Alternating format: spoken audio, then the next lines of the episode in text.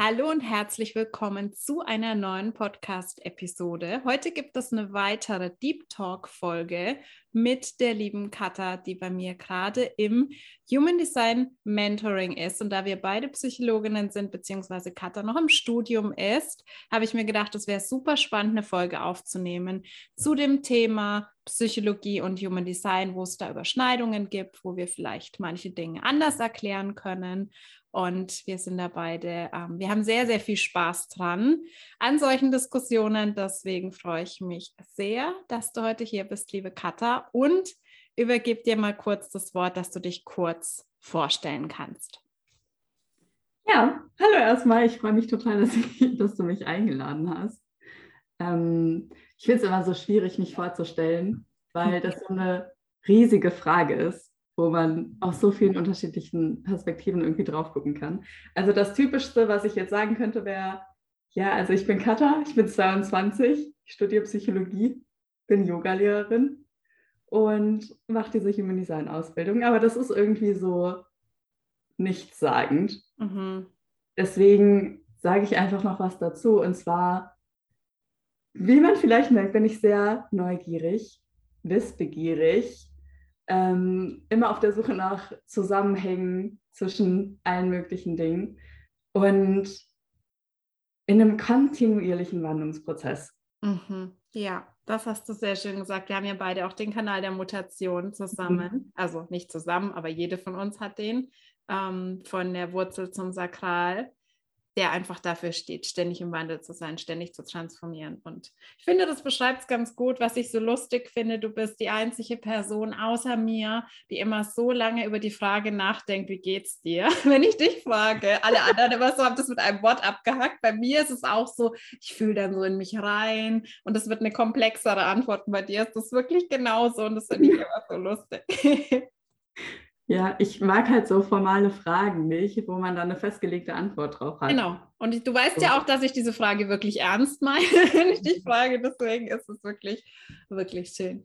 Ja, und das mit der Neugier haben wir, glaube ich, auch gemeinsam. Ich habe ja sogar den Kanal, den Curiosity-Kanal. Du hast auch ein paar Sachen in deinem Design. Also zum Grundlegenden, du bist auch wie ich ja ein sakraler Generator mit einem komplett offenen Solarplexus. Diese mhm. Gemeinsamkeit mhm. haben wir auch und eine Split Definition. Und wir haben uns irgendwie so gefunden und es passt, glaube ich, sehr, sehr, sehr gut. Ähm, du hast ja auch einen eigenen Podcast ja. und machst auch ganz, ganz, ganz viel auf Instagram. Und ich weiß gar nicht mehr, wie wir auf das Thema gekommen sind, beziehungsweise es ist ja relativ natürlich als ähm, Psychologin. Vielleicht magst du mal kurz ähm, erzählen, wie du überhaupt auf das Thema Human Design gekommen bist und was so da deine ersten Erkenntnisse waren, vor allem wie du deinen Chart gesehen hast. Mhm. Ähm, es war tatsächlich so, dass ich Human Design mehrmals begegnet bin, aber ähm, erst jetzt kurz bevor ich dann tatsächlich auch schon auf deinen Podcast und dann auf dein Mentoring gestoßen bin, so richtig den ähm, ein Jahr, ein sakrales Jahr darauf hatte. Mhm. Ähm, und das war, als ich in irgendeinem Post von einer Frau, die ich in der Yogalehrerausbildung kennengelernt habe, was dazu gesehen habe und dann dachte, hm, das ist ja voll spannend. Ähm, und das wollte ich da direkt auch wissen, weil ich sowieso jeden Psychotest mache, der mir begegnet. Ähm, und meine erste Reaktion, als ich dann meine Chat gesehen habe, war so ein, okay, das ist super komplex. Wo soll ich jetzt als erstes hingucken? Mhm. Und dann habe ich erfahren, dass Generatoren ja so der häufigste Typ sind mit 70 Prozent und war dann so super getriggert, in ähm, mhm. ähm, meiner Wunde nicht besonders zu sein. Ja. und habe ich dann da erstmal echt hingesetzt und mir das angeguckt. Ähm, und je tiefer ich in meine Chart eingetaucht bin und ins Human Design generell, desto mehr konnte ich mich dafür begeistern, für meine Chart begeistern. Ähm, da Zusammenhänge herstellen zu Situationen in meinem Leben, zu mhm. Konflikten mit anderen Menschen, die einfach anders ticken als ich. Ja. Und hatte dann direkt so das große Bedürfnis, das alles zu verstehen, mit sämtlichen Zusammenhängen, die es so gibt. Mhm. Ja, und ich finde es super interessant, weil ich, wie du wahrscheinlich weißt, doch sehr oft mit diesem Vorwurf konfrontiert bin das ist ja total unwissenschaftlich, das ist total unseriös, weil das ist wissenschaftlich nicht etabliert. Und ich habe ja zehn Jahre in der Forschung gearbeitet und für mich ist das immer so krass, das zu hören, weil ich da inzwischen so viel Erfahrungswissen damit gesammelt habe und einfach die Augenscheinvalidität für mich so krass ist, wie bei keiner Sache vorher. Ich hatte noch nie ein wissenschaftliches Konzept, das ich im Alltag in so einer krassen Weise immer wieder bestätigt gesehen habe an Menschen, die ihr Human Design nicht kennen. Deswegen ist es für mich manchmal so, so absurd, diesen Vorwurf zu bekommen, weil es vielleicht keine randomisierten ähm, doppelblinden Studien gibt. Und das ist immer so dieser Vorwurf der Wissenschaft. Deswegen ist ja bei manchen, glaube ich, gerade Psychologen so eine krasse Hemmschwelle, sich mit Konzepten zu beschäftigen, die jetzt zum Beispiel bei Human Design, das ist ja die Basis, die Planetenstellung, also basiert ganz grundlegend auf der Astrologie und das sind ja viele schon mal super skeptisch. So, so ein Bullshit, wie kann die Planetenstellung zum Zeitpunkt deiner Geburt irgendwie was damit zu tun haben? Wie so deine Energie, deine Emotionen und so sind. Ähm, wie ist denn da deine Erfahrung damit, beziehungsweise wie schaffst du es, für sowas offen zu sein? Erstmal, ich nicke die ganze Zeit vehement ähm, und stimme dir total zu. Für mich ist es tatsächlich auch immer noch ein kleiner Konflikt, dass ich so denke, hm, eigentlich bräuchte man da jetzt Studien zu und das wäre doch irgendwie cool, wenn man das auch beweisen könnte, mhm. in Anführungszeichen. Ähm, besonders, weil ich immer wieder, wenn ich Menschen davon erzähle aus meinem Umfeld, so die Reaktion kriege, hä, aber das ist doch überhaupt nicht wissenschaftlich nachgewiesen. Mhm. Und das frustriert mich dann immer total. Ähm, besonders wegen dieser hohen Augenscheinvalidität und auch, weil ich mir so denke, sämtliche empirische Forschung ist immer aus einem Impuls und einer Idee heraus entstanden, mhm. die noch nicht empirisch basiert war, sondern es war immer was Neues. Es war immer das irgendwas, was über den aktuellen Stand der Wissenschaft hinausgeht und immer so eine Transzendenz dabei und immer die Einsicht dessen, dass wir als Menschen einfach begrenzt sind in unserem mhm. Verstand. Ähm, und das, was ich irgendwie mir immer sage und vor Augen führe, ist, dass es ja wissenschaftlich nachgewiesen ist, dass das Universum unendlich ist und sich ausdehnt. Mhm. Und das kann ich mir nicht vorstellen. Also ich glaube, ich würde verrückt werden, wenn ich es mir tatsächlich wirklich versuchen würde, das vorzustellen. Mhm. Und dann irgendwie davon auszugehen, dass wir aber alles andere verstehen können, finde ich irgendwie so, ja, ignorant, arrogant, ich weiß nicht, irgendwie einfach es ist so diese klassische menschliche Hybris, so ein mhm. bisschen. Ja. Ja. Ja. Und ich habe einfach die Erfahrung gemacht, ich stelle die Wissenschaft einfach nicht über mich. Also mhm. mir geht es darum, und wenn ich ein Tool habe, Human Design, das habe ich schon oft versucht zu erklären, ist kein Glaubenssystem. Kein Mensch verlangt, dass du daran glaubst. Das heißt, probier es für dich aus, experimentier damit. Und wenn das ein Tool ist, das mir hilft, wo ich mich wohler fühle in meinem Leben, was meine Beziehungen einfacher macht, dann ist für mich einfach dieser Nutzen erwiesen. Und ich glaube, ganz viele stellen einfach die Wissenschaft über uns, als wäre das irgendwie ein menschenunabhängiges System, was es ja auch überhaupt nicht ist, und ja. können sich auch absolut nicht öffnen für diese für diese ähm, Realität, dass es so viele verschiedene Dimensionen gibt. Also ich glaube eben auch nicht dran und du ja auch nicht, dass Human Design das Einzige ist, das mhm. alles erklärt, sondern es mhm. ist eine Perspektive, die aber meiner Meinung nach andere Perspektiven sehr, sehr gut ergänzt und Aspekte in den Mittelpunkt rückt, die wirklich ähm, so woanders nicht abgebildet sind. Was mich, ich war früher auch so ein Freak mit Persönlichkeitstests und allem. Ich hatte mal, wie ich Teenie war, gab es so ein ganzes Buch nur mit so diesen Psychotests. nur Psychotests und dann immer so A, B, C, D, ne? Alles immer angekreuzt. Und was ich nie verstanden habe persönlich, also ich war ja nicht in der Persönlichkeit, ich war in der Biopsychologie, ähm, hatte mit Persönlichkeitsforschung wenig zu tun. Was ich nie verstanden habe bei diesen Fragebögen, es ist ja eigentlich nur eine Zusammenfassung. Mhm. Das heißt, es gibt ein theoretisches Konstrukt, sagen wir, weil Neurotizismus ist ein theoretisches Konstrukt, was darin besteht, du bist eher depressiv, du bist eher ängstlich. Ja.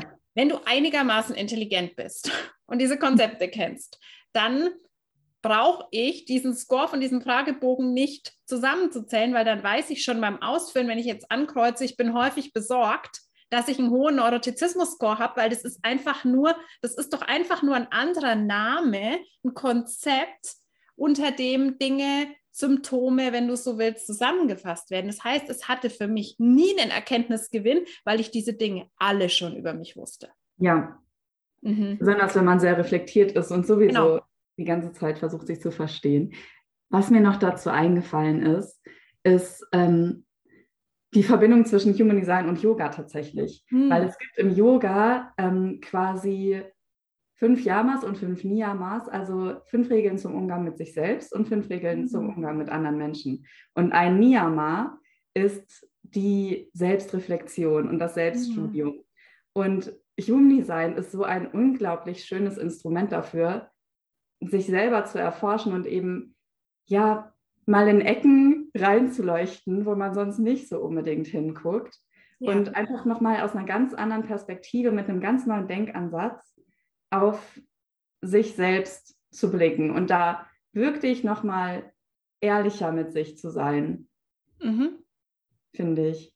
Also Absolut. Und in den letzten Gesprächen, die ich geführt habe, war wirklich immer so die Haupterkenntnis, naja, im Außen habe ich vielleicht gar nicht so unfassbar viel verändert, aber ich habe mich besser kennengelernt und ich akzeptiere mich so, wie ich bin. Also es gibt ja Menschen, die sind sehr konditioniert. Mit konditioniert meinen wir, die versuchen ein anderes Chart quasi zu leben, zum Beispiel einem anderen Typ zu entsprechen im Außen. Das heißt, die verhalten sich wirklich nicht ihrem Typ entsprechend. Und dann gibt es einige, die machen das schon relativ richtig aber sie haben das Gefühl, sie müssten was anderes tun. Ich hatte ein Gespräch mit meinem Ex-Mann, das bald online geht, der Generator ist und der gesagt hat, ich habe Human Design gesehen, dachte, boah, wäre es cool, ein Manifestor zu sein.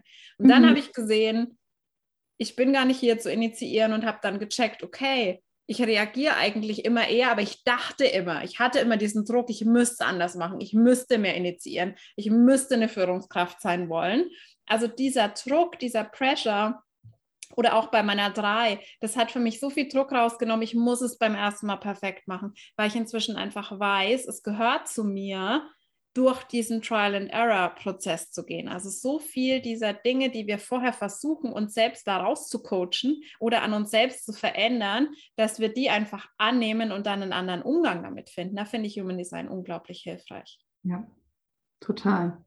Besonders weil es einfach wirklich so erleichtert ist, als Generatorin sich darauf zu verlassen, dass schon die richtigen Impulse kommen. Mm. Und dass man da nicht irgendwie richtig zwanghaft irgendwas herbeiführen muss. Ähm, besonders mit der 60.3 halt nochmal. Mm. Ähm, war das für mich eine Riesenentlastung tatsächlich. Ja, für mich auch, auch zu verstehen, diese Dinge. Was für mich natürlich die krasseste Erkenntnis war, war das mit dem komplett offenen Solarplexus. Also das war ja für mich, ich glaube für dich auch so das Schmerzthema Nummer eins, wegen dem ich auch vor Jahren in Therapie gegangen bin. Also wir haben beide auch so unsere Erfahrungen mit diversen klinischen Symptomen, auf die wir gleich eingehen. Bei mir war es tatsächlich sehr, sehr lange das Thema Ängste und auch das Thema Depression. Also ich war immer lange so, würde man wahrscheinlich sagen, subklinisch depressiv. Ich hatte immer mhm. damit zu kämpfen, innere Leere, gedrückte Stimmung, Antriebslosigkeit, so diese Klassiker.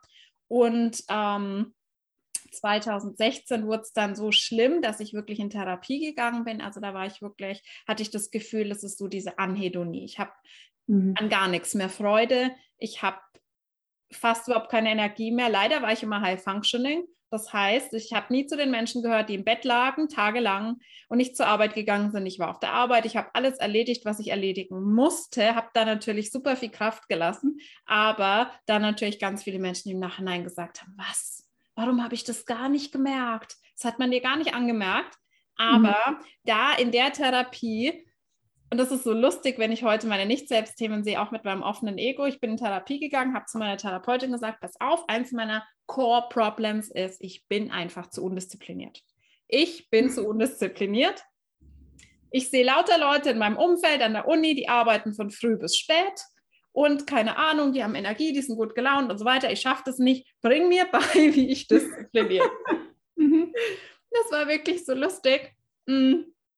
Und sie hat mich dann liebevoll auf einen anderen Weg gebracht und mir gezeigt, okay, ich habe auch Bedürfnisse. Das war mir überhaupt nicht klar. Also mir war schon irgendwie klar, dass ich Bedürfnisse habe, aber ich habe die immer durch die Brille der anderen gesehen und mhm. hatte immer so dieses Gefühl, ich habe eigentlich gar nicht das Recht, meine Bedürfnisse zu äußern und selbst Grenzen zu setzen. Also es war mir völlig fremd, dieses Konzept, ich darf für mich persönlich Grenzen setzen mit anderen Personen. Wenn jemand von was von mir will, dann habe ich das zu tun. Und das war natürlich was, was mich über Jahre in diese Situation gebracht hat, die mich nicht glücklich gemacht haben, logischerweise, weil ich die ganze Zeit nur da im Außen war. Und das hatte dann natürlich noch andere Probleme nach sich gezogen, dass ich immer das Gefühl hatte, ich nehme die ganzen Emotionen von allen auf und musste es irgendwie runterdrücken, weil ich es nicht ausgehalten habe. Deswegen, es war alles, also Ablenkung bei mir vor allem.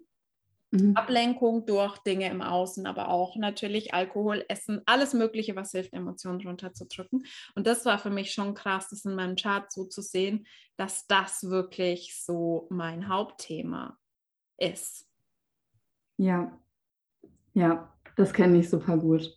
Also bei mir kam dann immer noch dazu, ich wollte die Bedürfnisse von anderen erfüllen. Gleichzeitig sind meine Bedürfnisse total stark ich führe das auf die 19 zurück, die ja so diese mhm. Sensibilität hat und diese Feinfühligkeit für die eigenen Bedürfnisse und für die Bedürfnisse von anderen und die ja auch super gut sehen kann, was, was braucht es dafür, diese Bedürfnisse zu erfüllen. Und es war leider bei mir meistens sehr konträr, mhm. dass ich mhm. irgendwas brauchte und die anderen Personen brauchten was ganz anderes. Und dann habe ich im Voraus die Wut der anderen Person auf mich gespürt, dass ich ihr Bedürfnis jetzt nicht erfülle oh. und konnte dann nicht mal also musste Nein sagen, weil ich nicht, weil es mir super schwerfällt, über meine eigenen Bedürfnisse hinwegzugehen. Mhm. Ähm, was an sich ja auch gut ist. Ja. Aber ich konnte dann das nicht vernünftig formulieren und sagen, du, äh, ich würde gerne, aber das geht nicht, weil, sondern ich wurde dann wütend mm. und habe dann quasi ja diese Wut vorweggenommen. Und das zu verstehen, war ein, äh, also wirklich langer Prozess für den ich mir auch lange Vorwürfe gemacht habe. Hm. Ähm, besonders dieses, ja, warum nehme ich meine eigenen Bedürfnisse so wichtig? Hm. Ähm, warum sind mir die anderen so egal, was ja aber eigentlich gar nicht so war? Ähm, ja, war, ja, es war ein langer Entdeckungsprozess. Ja, bei mir war es eher so, dass ich meine eigenen Bedürfnisse einfach so runtergedrückt habe, dass ich die nicht mehr fühlen konnte, weil ich dann eben in diesen Konflikt gekommen wäre, okay, dann, kommt, dann muss ich vielleicht Nein sagen zu der Person. Das schaffe ich aber nicht, die Enttäuschung auszuhalten. Deswegen nehme ich lieber gar nicht wahr, dass ich eigentlich gerne was anderes hätte und rede mir das schön. So war das für mich eher. Das heißt, mhm. damals hätte ich auch, wenn ich meinen Chart gesehen hätte, gesagt, so ein Bullshit, ich habe gar kein Bauchgefühl. Kenne ich überhaupt nicht. Weiß gar nicht, was ich will. Ich war auch einer immer dieser anstrengenden Menschen, die immer sagen, mir ist es egal, ich weiß nicht. Und ich wusste wirklich nicht, was ich will. Das war dann der Prozess. Das kam dann mit der Zeit, wo ich wirklich mehr in Connection mit mir gekommen bin, dass ich das einfach für mich gelernt habe. Ich wurde auch wütend. Bei mir war es halt so, ich habe null Grenzen gesetzt, null. Mhm. Ähm, ich habe null klar kommuniziert, habe Dinge dann einfach mich irgendwie halbherzig darauf eingelassen, obwohl ich sie nicht machen wollte. Und wenn dann die Person irgendwann, wenn ich mich zu sehr gepusht gefühlt habe, wurde ich pissig. Dann ja. wurde ich aber richtig gemein dann konnte ich, also es war von vornherein eigentlich, und das war für die Person natürlich auch nicht schön. Ich habe ihnen nicht von vornherein klar gesagt, was ich will oder nicht will, aber dann war ich sauer und ja, das mhm. hat wirklich sehr, sehr viele. Und das, was für mich das Paradoxeste überhaupt ist, ist, dass der offene Solarplexus ja Konflikte vermeiden will. Und ich ja. war damals so viel mehr in Konflikten als jetzt, mhm. weil ich einfach mit so viel Klarheit daran gehe, dass ich eigentlich selten die Situation habe, wo ich wirklich einen Konflikt führen muss. Ja, ja, und Ra hat ja auch gesagt, mal irgendwo, dass, dass der komplett offene Solarplexus ist ein Unterschied, ne? weil wir bei komplett offenen Zentren kein einziges Geld definiert keinen Zugang zu dieser Energie haben. Wir haben keinen Filter, durch die die reinkommt. Das ist einfach so quasi, ähm, ja, eins zu eins, dass das mit Autismus irgendwie mhm. einhergeht. Und du hast ja, bist ja gerade in dem Prozess auch ähm, eine Autismusdiagnose zu bekommen, beziehungsweise dir eine Zweitdiagnose erstellen zu lassen. Vielleicht kannst ja. du dazu mal was sagen, wie du das empfindest. Ja, ähm, ich sage vielleicht erstmal was zu Autismus, weil ja. ich weiß, dass das super stigmatisiert ist. Super wichtig. Und ähm, für jede Person, die gerade zuhört, das Bild, was du von Autismus hast, ist sehr wahrscheinlich falsch. Komplett falsch. Ähm, weil diese Autismus-Stereotype, die so in der Gesellschaft kursieren, auf Studien basieren, die an Jungs durchgeführt wurden, nur an Jungs, nur an Kindern und in der Zeit vom Zweiten Weltkrieg. Mhm. Ähm, und das wurde danach immer weiter übernommen und es ist, es hat erst vor kurzem angefangen, dass auch Studien an Erwachsenen gemacht wurden oder an Frauen oder an Mädchen, wo sich dann herausgestellt hat, dass es sich super unterschiedlich äußern kann. Mhm.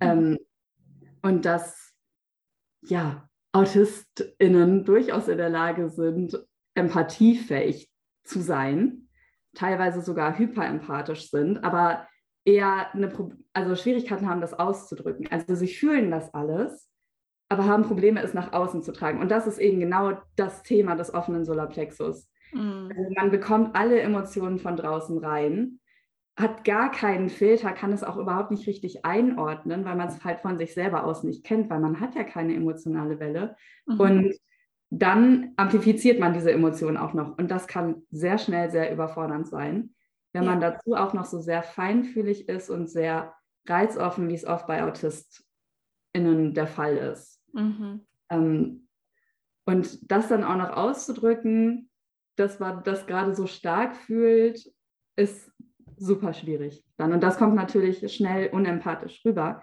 ist es aber eigentlich gar nicht. Ja, das ist eher eine Interpretation von außen, ne? als eine wirkliche Empfindung der Person, das mit dem unempathisch sein. Ja. Ja. Mhm.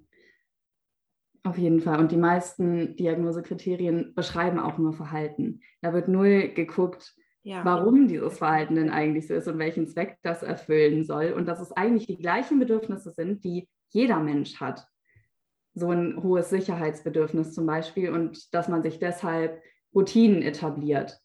Ähm, jeder Mensch hat Routinen, mhm. nur autistische Menschen halten mehr daran fest, weil sie Unsicherheiten und Planänderungen und so viel stärker wahrnehmen als andere Menschen zum Beispiel. Mhm. Das ist halt super spannend alles. Ja, man redet ja auch sehr viel von Spektrum und ich bin ja generell kein Fan von dieser ganz krassen äh, Klassifizierung in subklinisch beziehungsweise normal in Anführungszeichen und klinisch pathologisch. Da können wir dann nochmal drüber sprechen. Aber ja. ich hatte wirklich vor Jahren auch schon mal so einen Test gemacht, wo es eben, ähm, das war glaube ich auch im Kontext von wirklich weiblichen, erwachsenen Personen mhm. um Autismus ging. Ähm, mir war schon klar, dass ich wahrscheinlich das klinische Vollbild habe, aber ich wollte halt wissen, ob ich nicht da irgendwie so in die Richtung so ein paar Züge habe und hatte mhm. da auch einen relativ hohen Score tatsächlich. Ja. Mm.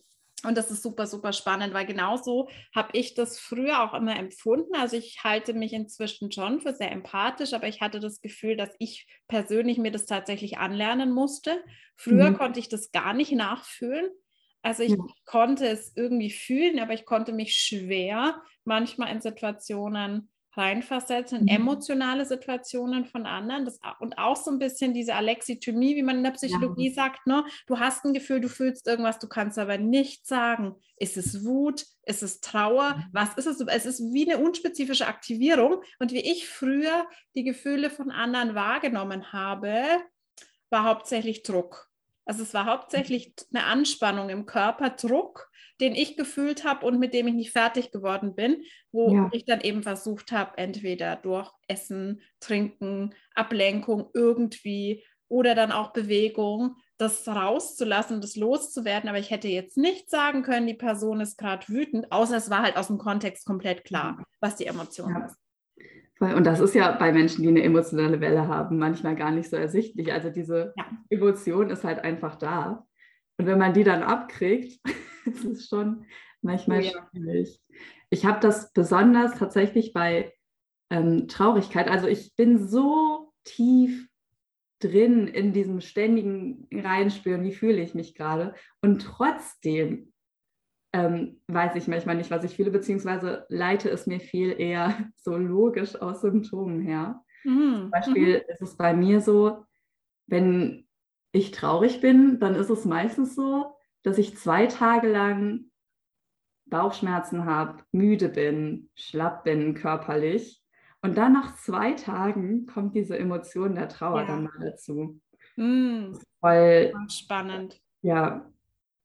Ich hatte nämlich das schon total oft, dass ich gefühlt habe, dass ich so in dieser Situation war, wo ich dachte, krass, okay, jetzt bist du gerade wieder in so einem Tief drin. Eigentlich hättest du das merken können, weil du in den letzten Tagen die und die und die Dinge hattest. Du hast schon ein bisschen das Interesse verloren, du hattest ein bisschen äh, Ding. Es gibt so Dinge, die machen mir immer Spaß, da habe ich immer Interesse dran. Wenn ich da merke, da geht die Power weg, dann ist es immer so eine Ankündigung, dass ich in so eine melancholisch-depressive Phase falle. Und mhm. ich check's aber meistens dann erst, wenn ich drin bin und denke mir, ach krass, in den letzten Tagen ging es mir ja so und so. Mhm. Aber es mhm. ist tatsächlich, ähm, ja, wirklich ein Struggle. Und das, da haben wir neulich auch in einer anderen Folge drüber gesprochen, die noch online geht, dass es ja immer ein Composite ist. Du bist ja nie nur in deiner Energie, du hast immer Transite, du bist oft mit mhm. anderen Menschen zusammen oder warst unter anderen Menschen. Auch Menschen haben ja nicht die idealtypische Emotion, die nur Traurigkeit ist. Wir ja. haben ja ganz oft, es wird ja manchmal so vereinfacht, verschiedene mhm. emotionale States gleichzeitig. Es wäre dann wahrscheinlich eher wie so ein, wie so ein, ich sehe gerade so dieses Ding in einem Videogame, da gibt es doch so diese, wo du so verschiedene Flüssigkeitsbehälter hast und das eine ist auf 8, das andere ist auf 5 und dann fließt das irgendwie so alles zusammen. Also meistens ist es ja wirklich ein komplexer State und wir können mhm. das gar nicht so ganz trennen. Ja. Total. Und dann auch noch die eigenen Emotionen von den Emotionen anderer zu trennen, ist ja. im Moment eine meiner größten Lernaufgaben mhm. tatsächlich. Besonders, wenn es um unterdrückte Emotionen geht. Ich habe nämlich das Gefühl, mhm. die nehme ich tatsächlich sehr viel stärker wahr. Ja. Und so müsste ich die dann anstelle der Person ausleben. Ja. Als wenn die Person selbst schon einfach mit ihrer emotionalen Welle klarkommt und einfach mal gerade halt kurz wütend ist oder was weiß ich. Ja, Absolut. Ja. Absolut. Was ich wahrnehme, für mich ist es in manchen Situationen sehr einfach. Ich weiß nicht, ob ich das erzählt habe. Ich war letzte Woche im Supermarkt sehr gut gelaunt und war dann auf einmal super genervt. Und gerade wenn ich so aggressiv werde, weil das ist eigentlich nicht unbedingt so ein typisches Spektrum bei mir, dass ich wirklich das Gefühl habe, ich möchte der Person hinter mir eine reinhauen. Ähm, das ist meistens von anderen. Das ist so ein kollektives ähm, Klima von Genervtheit, Anspannung und so, was ich sehr stark fühle. Wo es für mich am schwierigsten ist, ist es bei näherstehenden Personen, also Familie, Partner, Freunden, wenn ich nicht genau weiß, ist das, was ich gerade fühle, meine Reaktion auf das, wie sich die Person verhält also bin ich jetzt zum Beispiel traurig, weil meine Mama irgendwie XY gemacht hat oder spüre ich gerade ihre Emotion, die sie gerade hat. Da ist es für mich am schwierigsten zu trennen tatsächlich, ja. Und da habe ich jetzt gelernt, einfach mal meinen Körper zu fragen. Hm. Also mich hinzustellen, einmal Ja zu sagen, zu gucken, was mein Körper macht, Nein zu sagen, gucken, was hm. mein Körper macht und mich dann zu fragen, ist das gerade meine Emotion? Und einfach meinen Körper antworten zu lassen. Das ist mega gut. Ja, das ist so der kinesiologische Test, den man oft benutzt, ja in energetischen Verfahren und das ist, läuft einfach über unser Unterbewusstsein, mhm. dass unser Unterbewusstsein da oft mehr weiß als wir. Das nutze ja. ich für andere Dinge sehr gern. Das ist ein sehr, sehr cooler Impuls. Vielleicht auch für mhm. einige Hörerinnen, weil ich glaube, das ist für viele ein Struggle, das ja. irgendwie zu trennen. Ähm, wollen wir auch was, ich glaube, wir sprechen auch mal kurz über ADHS. Mhm. Das ist ja, ähm, wir haben jetzt über Depressionen ein kleines bisschen gesprochen. Also da ja. gibt ich, was ich glaube, ist, dass es nicht dieses 1 zu 1 Ding gibt. Nee, Wenn du diesen Kanal hast, dann neigst du zu XY. Ja. Ich glaube, es gibt verschiedene Wege im Chart, wie zum Beispiel sich ausdrücken kann, dass du dazu neigst, depressiv zu sein, dass du vielleicht ähm, an, in dem Autismus-Spektrum bist, dass du vielleicht mhm. ähm, Symptome von ADHS hast, diese ja. ganze Sache. Und da gibt es, glaube ich, mehrere Zentren. Denkst du, würdest du sagen, dass ADHS generell vielleicht mit offenen Zentren zusammenhängt oder nur mit spezifischen?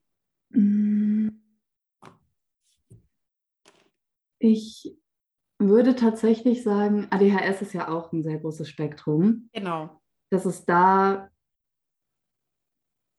ja schon, ich würde tatsächlich sagen, es sind spezifische Zentren. Also ja. ich verbinde das besonders stark mit dem Ajna und mit der Krone, wo einfach mhm. alles von außen reinkommt.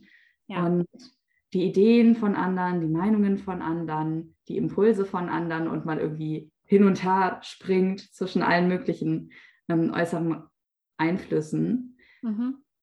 Und ADHS denke, also hängt sehr stark mit so emotionaler Dysregulation zusammen, also mhm. also starken ja. Emotionsschwankungen. Das heißt, es ist, also das ist für mich entweder eine starke emotionale Welle, mhm. vielleicht so die 36, 35 oder so würde ich mhm. damit in Verbindung bringen, mhm. ähm, oder halt ein offener oder undefinierter Solarplexus, wo dann einfach die Emotionen von anderen amplifiziert werden und ja. man es schwieriger hat, das zu regulieren. Mhm. Und das Wurzelzentrum würde ich tatsächlich auch damit verwenden. Mhm. Die Formatkanäle, mhm. auch die 63 tatsächlich, mhm. weil da einfach ADHS ist ja sehr, also Menschen mit ADHS sind so neugierig mhm. und wissbegierig und voller Tatendrang und haben so diesen klassischen Wurzeldruck, vielleicht so ein bisschen, und brennen dann aber auch schnell aus und brauchen dann erstmal eine lange Pause, mm, bis ja. sie da durchstarten können. Mhm. Das wären so die Zentren, die ich damit besonders verbinde. Mhm. Dann ist bei Channel of Curiosity aber auch dabei, oder? Mhm. Wahrscheinlich. Ja. Was, was eventuell auch noch eine Möglichkeit sein könnte, wäre vielleicht ein offenes G-Center, was mhm. auch mit reinspielt, dadurch, dass man einfach so diese diese verschiedenen Facetten hat, die man lebt und dann eben auch hin und her geworfen wird. Mal das mit dem offenen Kopf kann ich definitiv unterschreiben, ist ja bei mir komplett offen, dass ich auch mhm. manchmal eben merke, was ich kenne, ist so diese Ablenkbarkeit. Mhm. Tatsächlich aber auch oft von Sinnesreizen, also dass ich irgendwie draußen bin, mit jemandem spreche und dann sehe ich irgendwie einen süßen Hund und bin komplett irgendwie, muss dann aber auch diese Impulskontrollprobleme, ich muss jetzt sofort sagen, dass der Hund süß ist. Natürlich auch, mhm. der ist vielleicht gleich wieder weg, aber das Hin- und Herspringen kenne ich manchmal und einfach dieses, ähm, was bei mir das Gute ist, mein definiertes Aschner stoppt, stoppt das halt irgendwie. Das sagt dann so, okay, nee, das interessiert uns nicht, das können wir wieder vergessen. Deswegen ist es bei mir nicht so ganz, ganz krass. Was ich aber auch so ein bisschen kenne, ist dieser Hyperfokus. Ja. Ich habe vorhin auch so ein lustiges Video gesehen, ähm, wo eben so dieser Hyperfokus auf ein neues Hobby ähm, das ganze Equipment kaufen für ein paar Wochen und dann irgendwie das nächste Hobby. Und das kenne ich tatsächlich auch ein bisschen ja. von mir. Ja, wo man dann aber total schnell die Lust wieder verliert, sobald man genau. alles Equipment dafür hat. Das ist immer sehr frustrierend. Für das wäre natürlich jetzt auch ein typisches MG-Verhalten, ne? Mhm. Ich habe auch sowieso schon so oft gedacht, ich fühle mich viel mehr wie ein MG. Mhm. Mir fehlt ja auch nur ein Tor dafür. Also die 14 oder die 34 und dann. Mir fehlt ja auch nur die 20. Ja.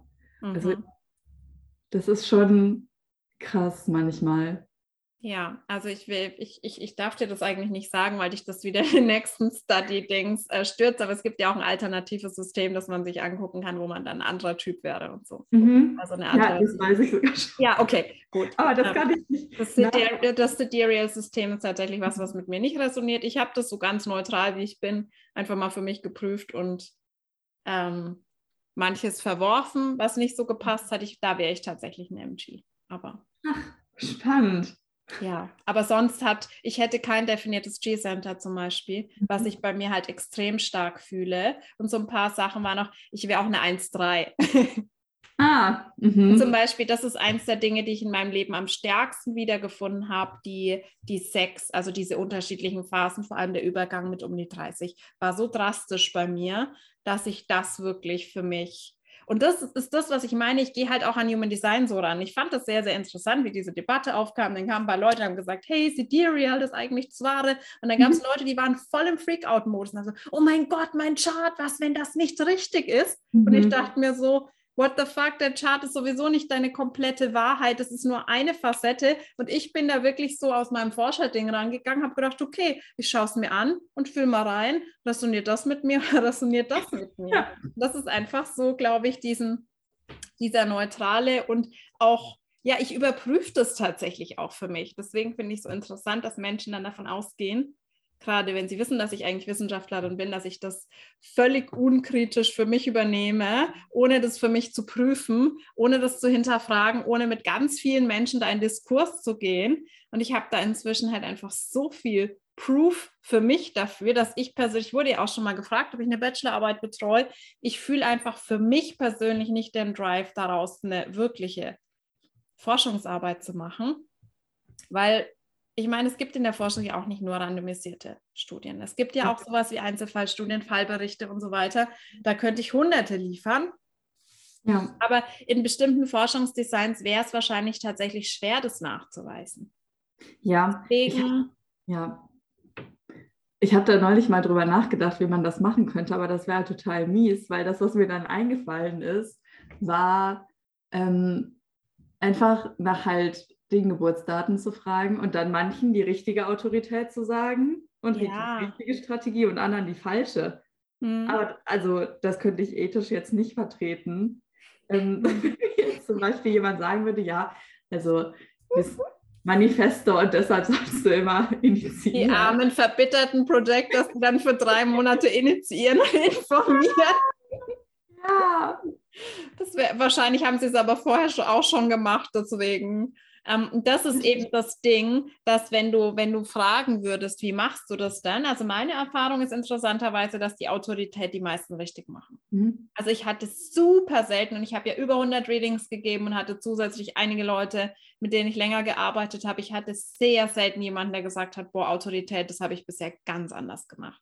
Ja. Ein paar Konditionierte mit emotionaler Autorität, die öfter mal spontane Entscheidungen getroffen haben das schon, aber sonst machen das die meisten relativ intuitiv richtig mhm. und können sich damit auch identifizieren. Aber mit Typ und Strategie ist das halt so eine Sache. Es gibt die, es gibt Menschen, die triffst du und die leben ihr Design, ohne jemals davon gehört zu haben, bis in jedes Detail. Das, mhm. das glaubst du nicht. Und dann gibt es welche, die sind einfach so konditioniert, da würde das dann halt auch nicht so richtig passen. Und dann ja. hast du wieder so die Situation, wie man bei Freud immer gesagt hat, okay, wenn es so ist, dann sagst du, okay, das bestätigt den Typ. Und wenn du es anders ist, sagst du, es ist Konditionierung. Das wäre, glaube ich, das Problem in der Forschung, ja. was dann ähm, schwer zu objektivieren wäre.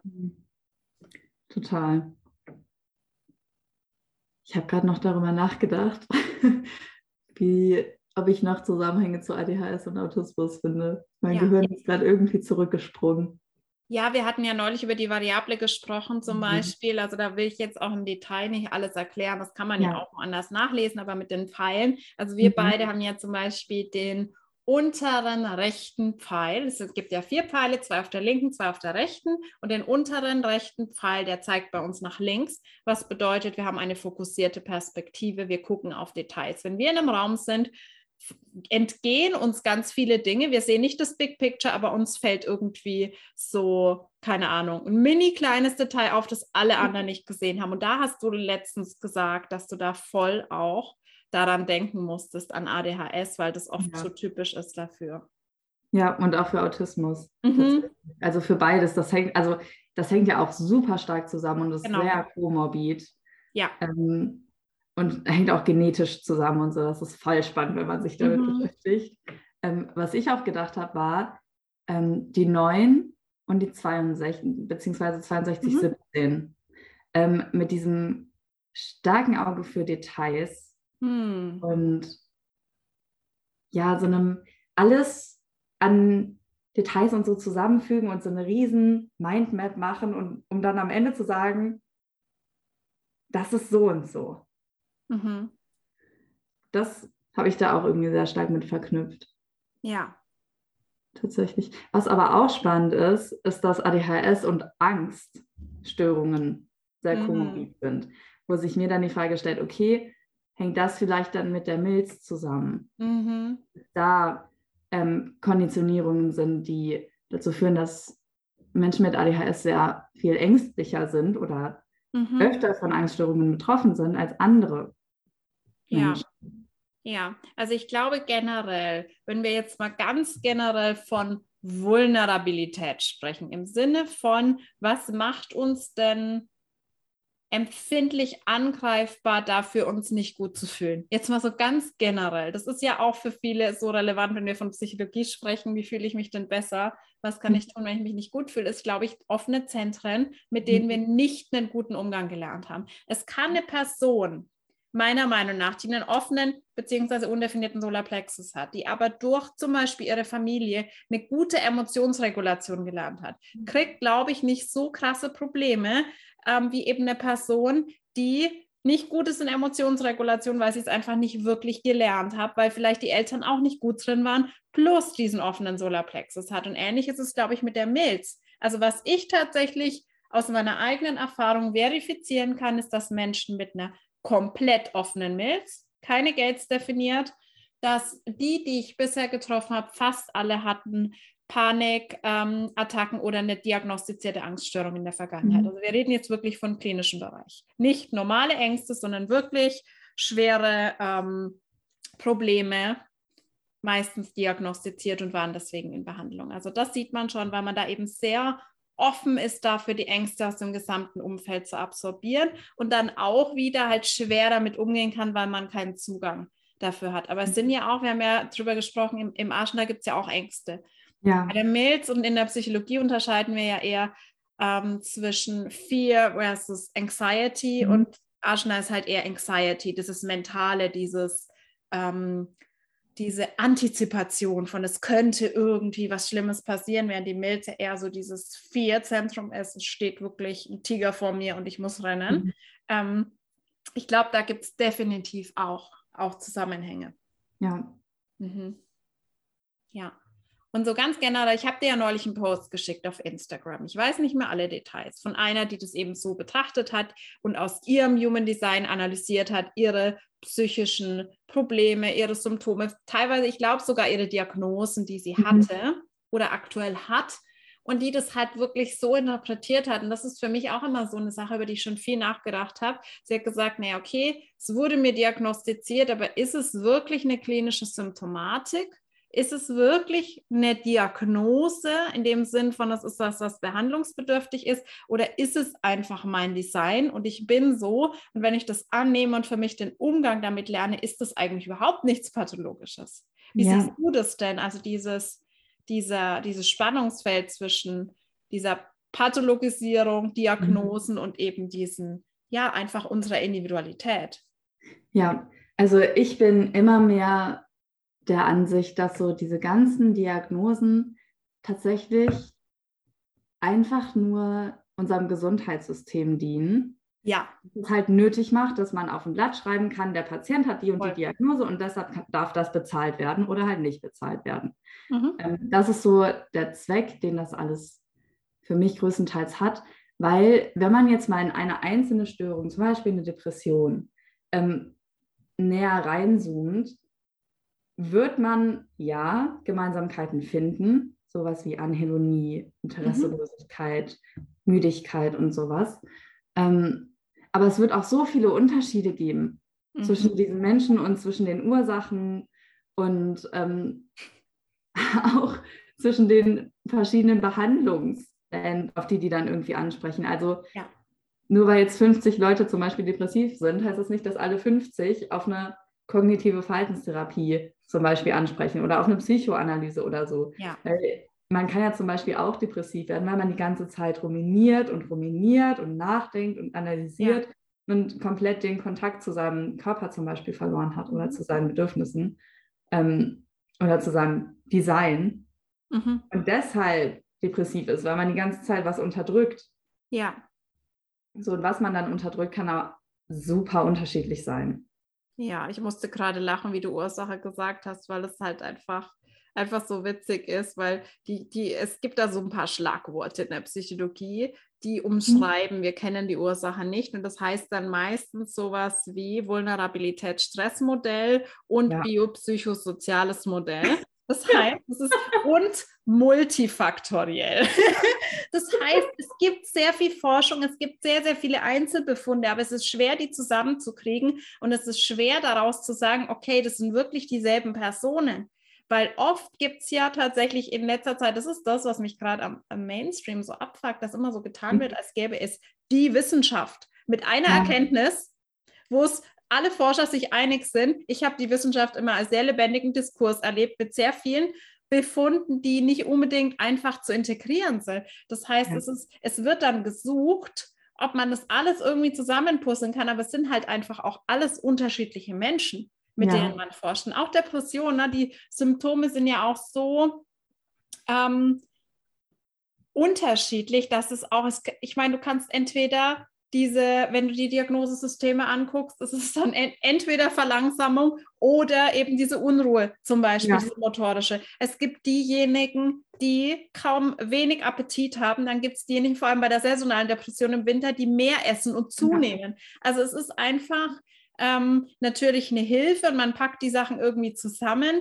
aber ich bin da manchmal auch nicht so richtig happy damit, gerade also beim DSM 5 da mhm. gab es ja eine große Diagnose, ich weiß nicht, ob du es mitbekommen hast, bei dem Wechsel auf das neue Diagnosesystem, dass man jetzt alles, weil bestimmte Störungen weniger streng waren, ähm, dass jetzt alles pathologisiert wird und dass jetzt mhm. alles quasi eine Störung ist. Und ich unterrichte habe morgen wieder mein Seminar im mhm. Suchtbereich. Und da ist es auch eine ganz, ganz spannende Sache. Bei den ähm, Substanzen ist es, glaube ich, relativ klar, aber bei den nicht substanzgebundenen Abhängigkeiten ist es so, da gibt es so viel Forschung und so viel Diskussion. Gibt es tatsächlich eine Internetabhängigkeit, beziehungsweise ist es eine Abhängigkeit oder ist das was anderes? Ist es ja. eher ein Zwang? Ist es was, was einfach auf anderen Dingen beruht? Gibt es irgendwie Kaufsucht? was auch immer, da gibt es ja ganz, ganz viele solche Dinge und das ist eine lebendige Diskussion und ich glaube, mhm. da gibt es immer so ein Ding zwischen, was nützt uns? Du sagst, es ist wichtig fürs Gesundheitssystem, da stimme ich mit überein, aber es wird halt auch ganz, ganz viel pathologisiert und ich beobachte auch, dass es manche Menschen einfach auch sehr selbst dann in diesem Ding drin sind. Und das sehe ich halt als kritisch, ähm, Stichwort sekundärer Krankheitsgewinn. Mhm. Also bedeutet, wenn ich jetzt zum Beispiel eine Depression habe, habe ich dadurch Vorteile in Anführungszeichen. Mein Partner nimmt mir sehr viel ab. Ich bekomme vielleicht mehr Zuwendung von meiner Familie und das kann die Störung stabilisieren. Wenn ich ja. jetzt zum Beispiel, es gibt Leute, die haben sich eine komplette Identität auf Instagram und so nur damit aufgebaut, ständig nur über ihre Depression zu sprechen oder ihre Angststörung. Und einerseits finde ich Aufklärung total wichtig. Ja und dass es eben nicht in die Ecke geschoben wird. Und andererseits habe ich da immer so diese Bedenken, dass das die Störung aufrechterhält, beziehungsweise ja. eben die Symptome. Total. Weil wir Menschen ja auch irgendwie immer auf der Suche sind nach so einem starken Ich-Gefühl und nach irgendwas, ja. womit wir uns identifizieren können und auch das Bedürfnis haben, zu einer Gruppe zuzugehören. Selbst wenn das jetzt die Gruppe der der Depressiven ist oder so, gibt uns das ja allein dadurch schon ein Zugehörigkeitsgefühl und einen sekundären Krankheitsgewinn. Ja, und, das stimmt. Ja, und dann zu deiner Frage, ähm, ob das nicht irgendwie auch normal ist. Ich denke tatsächlich, besonders wenn man sich bestimmte Kanäle anguckt, jetzt individuelle Kanäle zum Beispiel mit ihrer Mel Melancholie, hm. ähm, dass das super normal ist und da ja auch, wenn man sich sämtliche Künstler eigentlich anguckt, das genau die Phasen sind, wo diese super tollen Gedichte, Bilder, Musikstücke draus entstehen. Ja. Man eben gerade melancholisch ist und daraus dann was entsteht. Ja. Und wenn man dann aber sagt, okay, das ist jetzt eine Depression, verfestigt sich das irgendwie. Ja, genau allein durch diese Interpretation ne, und dann auch diese Interpretation als Pathologie, statt einfach diese Licht- und Schattenseiten zu sehen. Das ist, glaube ich, definitiv ein Punkt. Und was du gerade gesagt hast, war so lustig mit der Suche, weil ich habe damals, ich kenne das von mir selbst, dass ich lange immer gesucht habe nach mit dem What's wrong with me, würde ich es mal nennen. Mhm. Also ich habe für mich auch immer die verschiedensten Diagnosen ausprobiert und dachte dann immer, na, das passt jetzt irgendwie auch nicht so richtig. Selbst wenn ich depressiv bin, das erklärt nicht das und das mhm. und das. Und das mache ich eigentlich gar nicht mehr, seit ich erstens natürlich mich sowieso mehr mit mir beschäftige, aber seit ich Human Design kenne, habe ich überhaupt nicht mehr das Bedürfnis, mich in irgendwelche Diagnosen zu packen. Selbst wenn ich weiß, dass ich Dinge habe, Neigungen habe, ähm, Sympto gewisse Symptome habe, die eine Rolle spielen, ähm, ist einfach diese, dieser krasse Drang danach bei mir irgendwie verschwunden. Das ist sehr, sehr, sehr spannend. Ja, finde ich auch. Ich überlege gerade. Ich wollte irgendwas sagen. Ah ja, genau. Das Ding ist ja auch, dass in Diagnosen ganz oft Dinge hinten runterfallen. Also man ja. analysiert so viele Menschen, führt so viele Studien durch, dass man unmöglich alle Individualitäten damit aufnehmen kann in so eine Diagnose. Ja. Also man kann ja nicht tausend Subkategorien aufmachen. Mhm. Und dadurch ist nie alles erklärt durch mhm. eine Diagnose. Und genau. im Human Design ist es einfach so, es ist halt einfach jeder individuell und es, ja, es gibt Gemeinsamkeiten, aber es gibt eben auch bei jedem Menschen diese großen Unterschiede. Ja. Das heißt ja dann nicht, dass es pathologisch ist. Also nee. es ist halt einfach anders. Es ist halt einfach anders, ne? Deswegen finde ich auch diesen, Be äh, diesen Begriff, äh, ja, ich kann nicht mehr sprechen, wie du merkst, Neurodivergent so schön. Einfach dieses, ja, ja. Es ist nicht neurotypical, sondern es ist ein anderes Funktionieren im Gehirn. Ähm, aber es ist deswegen nicht unbedingt pathologisch oder abnormal. Und ich glaube, da dürfen wir einfach ähm, noch mehr hinkommen. Jetzt habe ich es auch geschafft, was.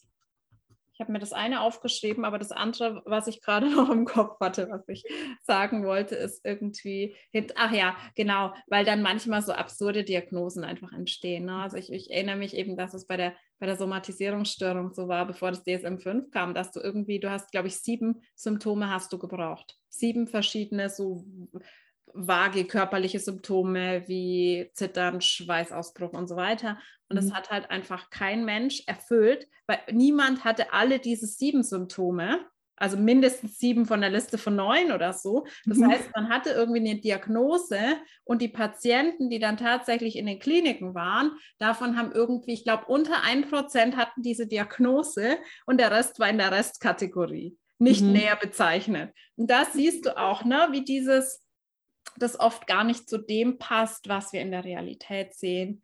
Oder ist, glaube ich, sehr, sehr viel Work to do, weil ich schon das Gefühl hatte, wir haben da ja auch schon mal drüber gesprochen, klinische Psychologie, Verhaltenstherapie. Meine Uni hatte auch einen starken Fokus drauf. Mhm. Ähm, dass sehr, sehr viel Gewicht im Studium gelegt wird auf dieses Pathologie-Konzept, auf dieses, was ist irgendwie klinisch relevant, was bedarf Behandlung und was ist irgendwie noch okay und interessiert uns dann nicht weiter, auch wenn du vielleicht damit strugglest, aber hey, für eine Diagnose hat es jetzt mal nicht gereicht und ja. ähm, wir kümmern uns nur um die Patienten und die Psychologiestudierenden sind selbst sowieso alle gesund, da gehen wir mal davon aus, so habe ich das ein bisschen erlebt. Ja. Tatsächlich. Cool. Das ist auch so widersprüchlich, weil außerhalb des Psychologiestudiums alle sagen, ja, die Psychologen haben ja alle selbst einen an der Waffel. ja. Und Aber im Studium ist es so, okay, wir reden über die Patienten. Ja. Uns geht es allen gut. Ja, total. Ja, und das ist ähm, tatsächlich total, total lustig, weil ich auch erlebt habe, dass da die Hemmschwelle viel, viel größer ist. Mhm. Tatsächlich jetzt auch dann bei wissenschaftlichen Mitarbeitern, aber auch bei Studierenden, ähm, wirklich äh, dazu zu stehen, dass man selbst vielleicht auch zu diesen komischen Patienten gehört und irgendwie eine Diagnose hat oder Probleme. Da hatte ich auch schon mal ähm, Situationen, wo sich mal ein äh, Student in einem Seminar geoutet hat als depressiv selbst und mit Medikamenten und sowas, sehr, was ich super fand, natürlich total unterstützt habe, aber wo man wirklich merkt, okay, da ist irgendwie so eine krasse Hemmschwelle und so ein Disconnect da, mm, wo wir einfach, ja, da ist, glaube ich, ganz, ganz viel Work to do und auch eben dieses Ding, dass im Mainstream kommen, finde ich manchmal ganz andere Sachen an, als in der Wissenschaft tatsächlich etabliert sind. Also dass man zum mhm. Beispiel, dass vielleicht kognitive Verhaltenstherapie tatsächlich nicht für jeden die optimale Lösung aller Probleme ist, gerade was du vorhin auch gesagt hast, wenn man schon sehr selbstreflektiert ist ja. und selbst da schon ein bisschen mit dem eigenen Verhalten was ausprobiert, ja. Ähm, ich habe ja auch mal einen Workshop gemacht zu Human Design for Coaches, was sehr, sehr spannend war, weil ich da irgendwie zwei Teile gemacht habe. Erst natürlich, wer bist du als Coach mit deinen Zentren, was macht dich besonders? Und der zweite Teil, wie coache ich denn die verschiedenen Typen? Und ich glaube, das gilt für Therapie ähnlich, weil ich ja. zum Beispiel, was ich erlebt habe, ich habe mit einer ganz klassischen, aber super coolen Therapeutin gearbeitet, die eigentlich klassisch lösungsorientiert ähm, war vom Fokus. Das heißt, sie hat mich sehr viel gefragt. Sie hat mir sehr viel geholfen, meine eigene Lösung zu finden. Und sie hat zum Glück auch so ein paar andere Aspekte mit reingebracht. Aber mein Problem war wirklich, dass ich gemerkt habe, inzwischen verstehe ich das, dass ich halt Generator bin. Ich konnte die Fragen manchmal einfach nicht, natürlich offene Fragen, nicht ja. beantworten, weil mir der Impuls gefehlt hat. Das ja. heißt, ich, wir saßen dann manchmal da und haben uns fünf Minuten angeschwiegen, weil sie zu mir gesagt hat, Claudia, was könntest du da tun? Und irgendwann bin ich ausgerastet, in Anführungszeichen, habe gesagt, weißt du, wenn ich das wüsste, dann hätte ich es doch schon längst getan. Gib mir halt vielleicht mal eine Idee, was ich tun könnte. Und das ja. kann bei einem anderen Typ super funktionieren, aber bei einem Generator baust du dadurch noch viel mehr Frust auf. Und das mhm. merke ich auch in Coachings, dass so dieses ganz klassische nur Fragen stellen Coaching mir überhaupt nichts bringt, weil ich so selbstreflektiert bin, weil ich das alles für mich schon geklärt habe. Ich brauche jetzt eine Person, die mir eine Outside Perspective gibt von, was könntest du mal ausprobieren und mir neue Impulse reinwirft. Ja, und das hängt ja dann auch nochmal super stark mit den Profillinien zusammen. Voll. Also ich habe ja zum Beispiel eine 2 in meinem Profil. Mir bringt das gar nichts, wenn mich jemand nach meinen Stärken fragt. Ja, dann denke ich so, ja, weiß ich doch nicht. So. Richtig. Wenn es niemand gesagt hat vorher, woher soll ich das dann wissen? Ja, genau. Und ich als drei muss es halt einfach ausprobieren. Mir muss man den Spielraum geben, Dinge auszutesten und vielleicht auch rauszufinden, okay, das hat nicht funktioniert. Statt dann, wenn ich, wenn wieder die Erwartung da ist, okay, mein Therapeut, meine Therapeutin hat mir das und das gesagt, ich soll das machen, dann merke ich, es funktioniert für mich nicht und dann wieder in die Frustration zu kippen. Also ich glaube, das wäre auch für Therapie, nicht nur für Coaching, eine ganz, ganz wichtige Ergänzung, dass wir Menschen nicht gleich behandeln, sondern dass wir hatte ich jetzt in den letzten Tagen eben auch drüber gesprochen in den anderen Interviews, dass wir so fundamental verschieden sind. Und tatsächlich, es würde mich sehr interessieren, weil wir reden ja in der Psychologie auch viel von Differenzierung mhm. und Unterschieden zwischen Menschen. Aber mir persönlich, ich muss ehrlich sagen, mir war vor Human Design nicht bewusst, wie fundamental verschieden wir sind. Ja, nee, mir auch nicht. Also da wird halt von diesen fünf Haupteigenschaften gesprochen, von den Big Five. Mhm. Und die Hauptunterscheidung ist ja tatsächlich im Mainstream einfach extravertiert versus introvertiert. Mhm. Und ähm, so, das, also allein das findet sich ja nicht mal wieder in der Therapie. Mhm. Nicht mal dieser Stimmt. absolut bekannte Unterschied ja. ähm, wird da berücksichtigt.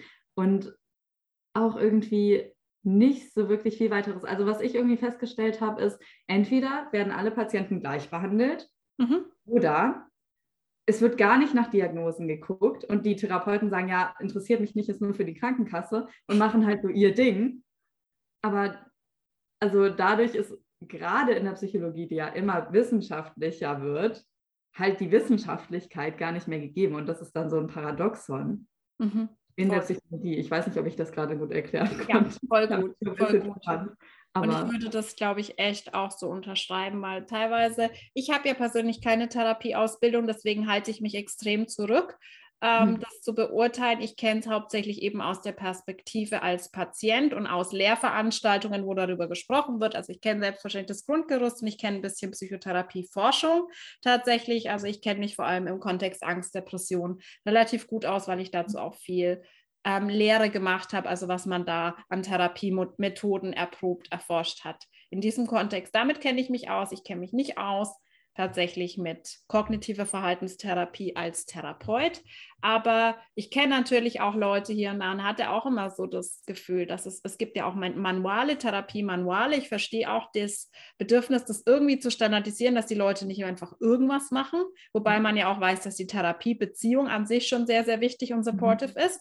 Aber es gibt eben, wie du sagst, das kann ich mir auch vorstellen, einfach so eine intuitive Individualisierung, dass du dich einfach ganz individuell auf den Patienten einstellst. Und das können wahrscheinlich die einen intuitiv unfassbar gut und die anderen vielleicht weniger. Oder es ist halt Treatment as usual, wie man so mhm. schön sagt. Es gibt ein Treatment-Protokoll und das wird dann entsprechend durchgezogen. Ja, und da gibt es immer diese tollen Studien, die sagen, ja, also es gibt die Responder und die Non-Responder. Also ja. es gibt die Patienten, die gut auf eine Therapie ansprechen und die, die nicht gut darauf ansprechen. Und das bleibt dann da immer einfach so stehen. Ja. so. Ich meine, kann man, ist man halt selbst schuld, wenn man Non-Responder ist, ne? Ja, also ja.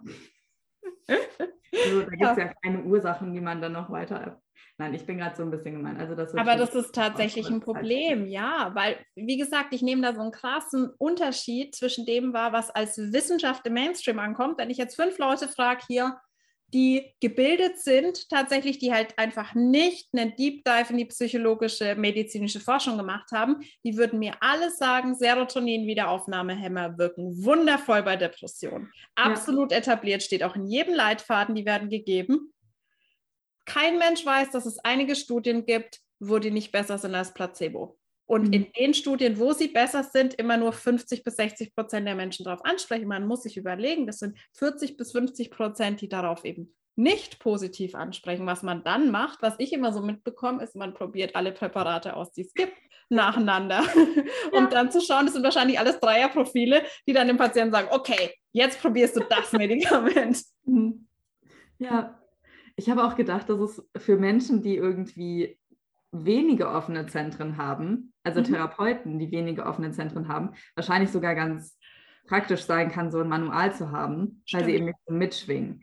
Aber jemand, ja. der jetzt sehr, sehr viel Offenheit mitbringt, der fühlt sich da, also ich persönlich habe ja fünf offene Zentren und wenn ich mir mhm. vorstelle, mhm. irgendwie so strikt einem Manual zu folgen, wenn ich spüre, dass beim Patienten was anderes ist, dass da was anderes dran ist, das würde voll gegen meine Intuition gehen. Das finde ich voll spannend, weil ich habe ja auch, also ich habe vier offene Zentren und ich habe mir extrem schwer getan, sowohl in der Coaching-Ausbildung als auch in meinen energetischen Ausbildungen, das genau nach Plan zu machen. Das war immer so der Punkt, ich konnte es nicht. Also schon in den Übungen konnte ich es nicht, weil ich gemerkt habe, okay, für mich passt das nicht. Ich komme gerade irgendwie, gerade so dieses, wenn es wirklich so ein Text ist, den du abspulen sollst oder so, das fällt mir extrem schwer gerade auch mit meiner definierten Kehle. Du hast ja auch eine definierte mhm. Kehle. Ich kann mich nicht an irgendwelchen Gesprächsleitfäden orientieren. Das geht für mich nicht. Es funktioniert einfach nicht. Ähm, deswegen habe ich auch gemerkt und habe dann für mich eben so meine eigene Methode so zusammengesucht und entwickelt, weil ich gemerkt habe, ich kann das überhaupt gar nicht nach Manual machen. Das funktioniert für mich nicht. Ja, ich finde das so lustig, weil ich im Moment ein Seminar habe, wo wir ähm, quasi so Therapiegespräche nachspielen mhm. aus einer kognitiven Verhaltenstherapie. Und da gibt es dann tatsächlich einfach Texte, die wir vorlesen sollen, um irgendwie ein Modell dem Patienten mhm. zu erklären. Und ich kann diesen Text nicht vorlesen. Ich kann ja. nicht einfach das vorlesen. Also mhm. es geht nicht. Mein Kopf denkt, also ich denke immer mit, ich, ich achte immer ja. auf den ja, Patienten in Anführungszeichen und ich kann das einfach nicht vorlesen. Weiß auch nicht. Das ist super spannend. Glaubst du, dass es Menschen gibt, die in Anführungszeichen nicht so gute Therapeuten oder Coaches sind? Oder glaubst du, das kann jeder können, lernen? Ich glaube, es kann jeder lernen aber es gibt Grenzen beziehungsweise bestimmte Bereiche, in denen bestimmte Menschen dann besser sind oder mhm. bestimmte Patienten, mit denen die besser funktionieren. Also jemand, der sehr definiert ist, der versteht wahrscheinlich dann auch einen Patienten besser, der auch sehr definiert ist in seinen ja. Zentren. Ja. Ähm, jemand, der einen bestimmten Kanal hat, versteht dann wahrscheinlich auch einen Patienten besser, der diesen bestimmten Kanal hat. Und da es ja immer gerade in der Therapie so sehr darum geht, sich bewusst zu werden, ähm, bewusst zu merken, was denke ich, was fühle ich, was macht mein Körper, wie verhalte ich mich und verstanden zu werden, sich verstanden zu fühlen, ist das, glaube ich, tatsächlich sowas, was schon jeder Mensch irgendwie lernen kann und dann kommen dann noch diese ganzen Kommunikationstechniken obendrauf. Mhm. Das kann man ja schon lernen. Es ja. ist bloß, glaube ich, für die einen intuitiver und authentischer als für andere. Ja, Mhm. Und dazu kommt, dass man ja meistens auch die Menschen anzieht, die irgendwie ja, ähnlich sind. Ja, würde ich ähm, alles so unterschreiben, ja. Mhm. Also ich tue mich auch schwer damit irgendwie zu sagen, ja, der und der kann nicht so ein guter Therapeut oder Coach werden. Die einzige Voraussetzung, die ich da persönlich sehe, ist Selbstreflexion und wirklich immer zu gucken. Man kann ja auch in der Therapie getriggert werden als genau. Therapeut. Genau. Das hätte ich jetzt gesagt. Das ist auch das Einzige, wo ich als als ne-, non-negotiable sehe, eigene innere Arbeit zu machen. Was ich persönlich auch einfach super wichtig finde, ist, dass du mal selbst auf der anderen Seite gesessen hast, beziehungsweise immer wieder sitzt.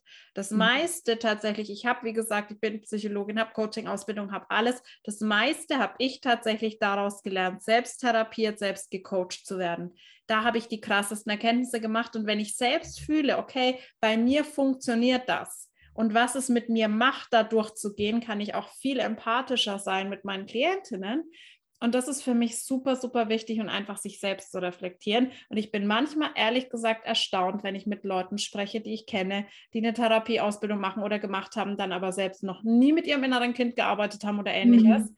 Da bin ich manchmal ehrlich gesagt schon ein bisschen erstaunt und denke mir, okay, ähm, und es ist jetzt nicht so, dass diese Menschen gar keine Issues haben, die, die sie auch zugeben, die Issues, aber dass da einfach manchmal trotzdem gerade in dem Bereich so dieses Gefälle da ist. Naja, ich habe ja keine Diagnose, die Patienten haben ja eine Diagnose, deswegen ja. bin ich ja trotzdem gesünder und muss nicht bei ja. mir selber gucken. Das mhm. finde ich kritisch. Ich hatte unter anderem in der Coaching-Ausbildung tatsächlich, ähm, und wir waren nur in einem sehr kleinen Kreis, eine Person dabei, die einfach keinen Bock hatte, die Übungen mitzumachen. Und wir anderen waren super motiviert, haben uns super verstanden, haben ständig äh, persönliche Themen reingebracht. Und diese Person hat einfach mal gesagt, ah, mir fällt nichts ein. Ich habe keine Themen.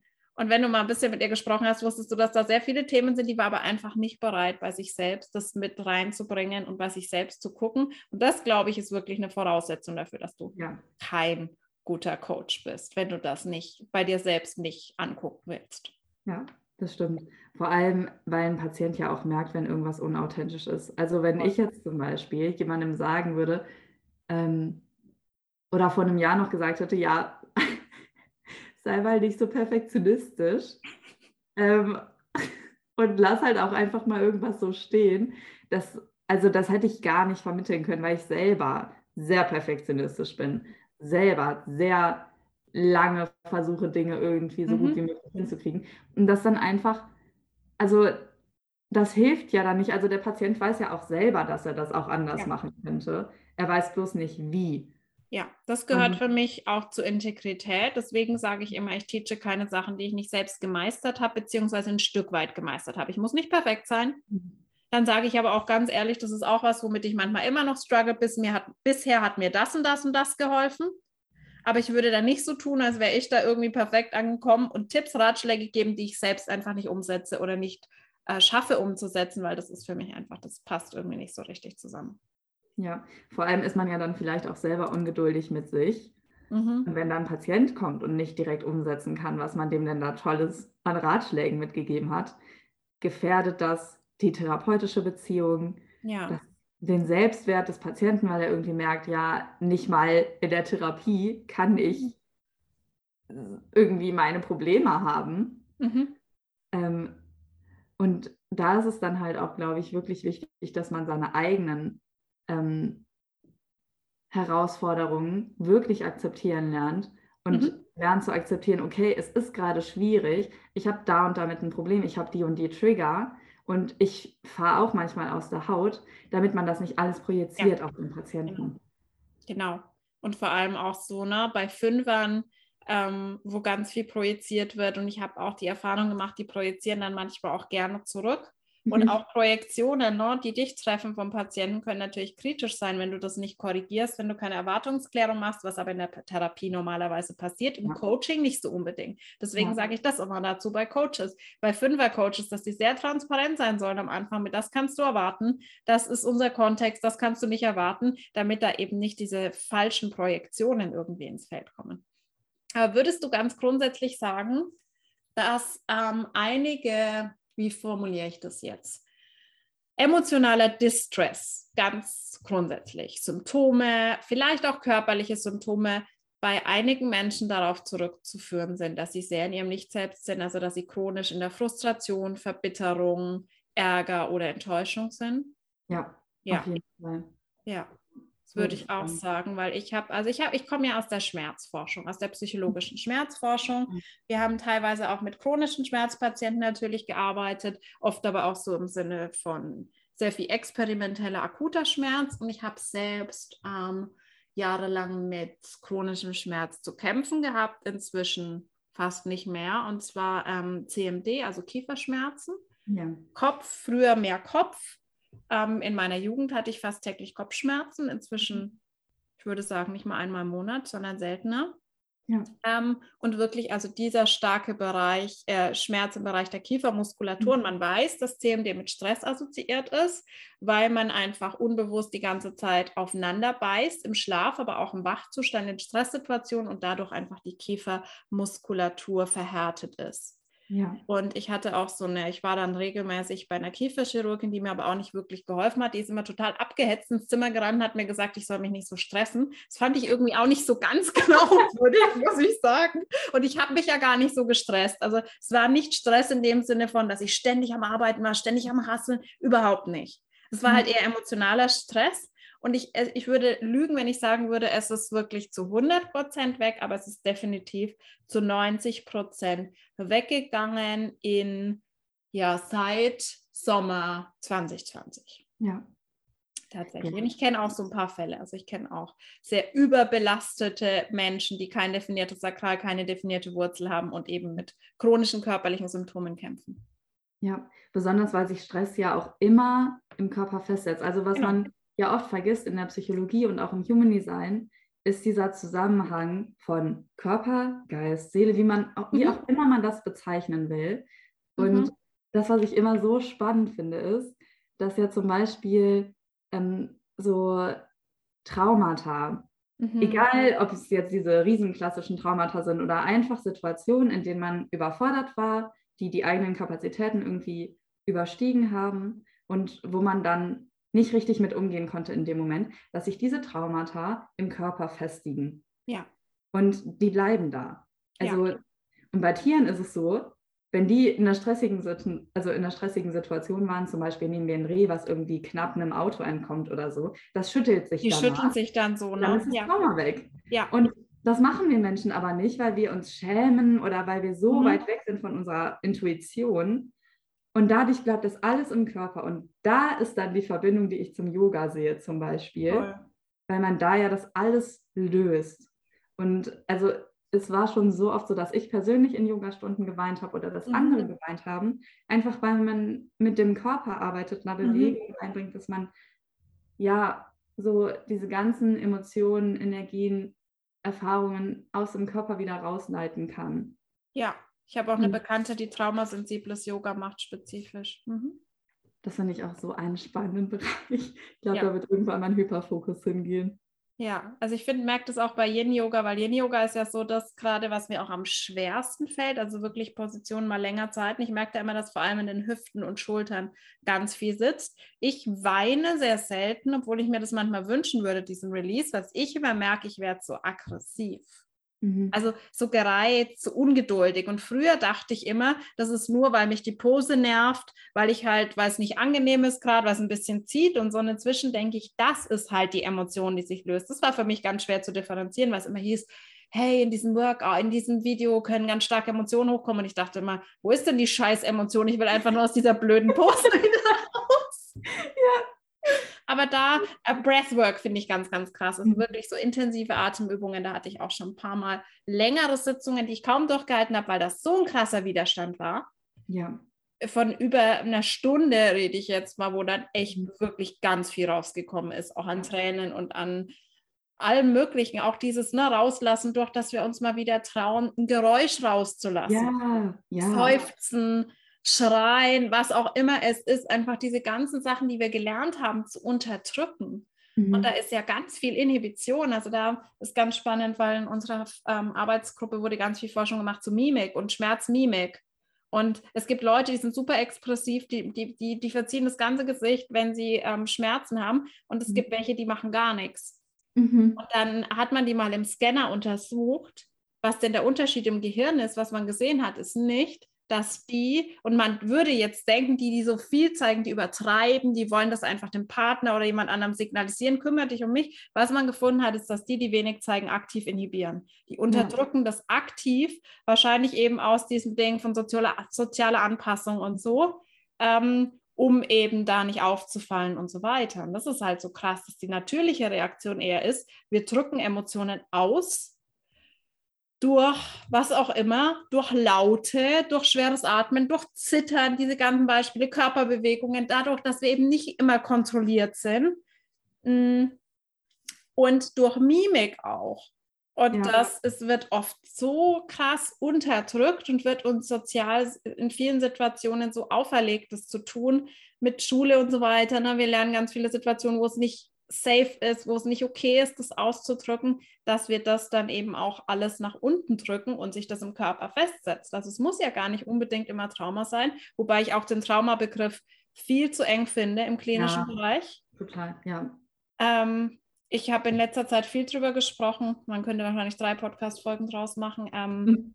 Dass es meiner Meinung nach für, gerade für Frauen, Mädchen ein krasses Trauma ist, ähm, wenn die eigenen Emotionen nicht validiert werden. Wenn du ja. traurig bist, wenn du sagst, ich bin verletzt und jemand sagt, stell dich nicht so an, du bist nur so empfindlich, du übertreibst, ständig dieses. Gaslighting quasi schon in der ja. Jugend von den Eltern erlebst, weil du da einfach dir selbst nicht mehr traust. Und dann merke ich oft, dass Leute das internalisieren als inneren Monolog. Das heißt, der innere Kritiker sagt dann bei dir immer, stell dich nicht so an, du übertreibst, ist doch gar nicht so schlimm, Anna geht es viel schlechter. Und das ja. ist, glaube ich, was, was, was super, super schlimm ist, dass wir diese Emotionen einfach so ja, versuchen zu beeinflussen und selbst auszureden. Und das macht es halt alles nur noch schlimmer. Ja. Ja, weil wie gesagt, die Emotion verschwindet ja da nicht einfach so, sondern das baut sich halt alles auf. Und ja. baut sich immer weiter auf und bis es sich halt in Schmerzen manifestiert und dann werden die Schmerzen schlimmer und ja. Ja, ja absolut. Absolut. Also da ist oft ähm, wirklich, wirklich sehr heilsam, solche alten Sachen. Gerade was ich, ähm, die Erfahrung bei mir und auch anderen Frauen gemacht hat, Scham und Schuld, ist mhm. super, ist halt super unangenehm zu fühlen. Deswegen unterdrücken wir das besonders gerne. Und manifestiert sich dann, ich glaube, das manifestiert sich ganz oft auch in sexuellen Problemen, Unterleibsschmerzen und so. Ja. Mhm. Und dass wir da einfach gucken, dass wir wirklich gerade, und ich glaube, das ist für alle wichtig, egal ob definierter oder offener Solarplexus, wir haben alle mit Emotionen zu tun, einfach auf unterschiedliche Art und Weise. Die einen sind halt eher in ihrer Welle und fühlen mit, die anderen übernehmen die Emotionen von außen, aber ganz grundsätzlich ist es, glaube ich, für uns alles super wichtig, eine gesunde Art zu finden, Emotionen zu regulieren. Und aus meiner Erfahrung entstehen ganz, ganz viele Probleme daraus, dass Menschen einfach glauben, dass sie bestimmte Emotionen nicht aushalten. Ja. Also allein was ich im Business sehe, ne? so dieses, oh mein Gott, ich kann ja nicht mit meinem Angebot rausgehen, weil wenn sich dann keiner meldet, wäre ich so enttäuscht. Das heißt, die Angst ist eigentlich nicht davor, sich dahinzusetzen, das Angebot rauszubringen, sondern die Angst ist vor der Enttäuschung, diese Enttäuschung ja. fühlen zu müssen und das würde ich nicht aushalten. Oder ja. die Aufregung fühlen zu müssen, wenn ich zum ersten Mal in einem Insta-Live sitze. Mhm. Oder eben angegriffen zu werden von jemandem und das nicht auszuhalten. Das heißt, ganz viel wird nicht gemacht, wird vermieden. Vermeidung ist ja ein Riesenthema im Kontext von Angst, mhm. weil ich einfach Angst habe, dass ich diese Emotion nicht aushalten würde. Und das Paradoxe ist meistens, dass die Antizipation schlimmer ist als die Emotion tatsächlich. Ja, ja. vor allem, ich finde das so krass, dass man dann Angst hat vor seinen Emotionen und gar nicht mehr weiß, dass sie ja zu was gut sind. Ja. Also Emotionen haben ja alle ihren Zweck, sonst hätten wir sie nicht, sonst hätten die, also sonst hätten die sich nicht über tausende von Jahren Evolution irgendwie aufrechterhalten. Mhm. Und dann dieser Glaubenssatz von wegen, ich halte meine Emotionen nicht aus, mhm. das spielt bei mir tatsächlich auch noch ein weiteres Problem mit rein, nämlich dass ich dann denke, andere halten ihre Emotionen nicht aus und deren Emotionen kann ich dann aber übernehmen beziehungsweise ja. muss ich übernehmen, weil die schaffen das ja nicht. Das ist tatsächlich aber was, was ich jetzt ähm, eher gesund finde zu sagen. Das würde ich auch für mich so sagen, dass ich inzwischen da Grenzen setze beziehungsweise mich schütze in bestimmten Situationen vor Menschen, die absolut keine Emotionsregulation hinbekommen, weil wer kriegt das denn dann alles ab und badet das aus? Ich nämlich. Ich verstärke das nämlich noch. Ja. Deswegen da würde ich auch schon sagen, dass man da irgendwie so seinen Weg da, da ähm, finden muss mit solchen Menschen. Ähm, ja, dosiert umzugehen, beziehungsweise da gesunde Grenzen aufzubauen. Ja. Weil das ist wirklich am schwierigsten. Ähm, und das ist was, was ich immer wieder merke, dass die Menschen, die eben gar keine Emotionsregulation hinkriegen, beziehungsweise die sehr im Nicht-Selbst sind, deren Wellen sind für mich schwerer auszuhalten als alle anderen. Ich finde nicht alle emotionalen Wellen immer schlimm. Ich meine, es ist ja auch schön, die können uns ja auch mitreißen in die Euphorie, mhm. in, die, in die Freude. Die haben ja auch positive Wellen, die haben ja, ja nicht nur immer Tiefs, aber ja. es ist halt ähm, für uns, mm, und ich finde es super interessant, weil viele, die einen offenen Solarplexus haben, sich immer als sehr emotional und sehr moody wahrgenommen haben.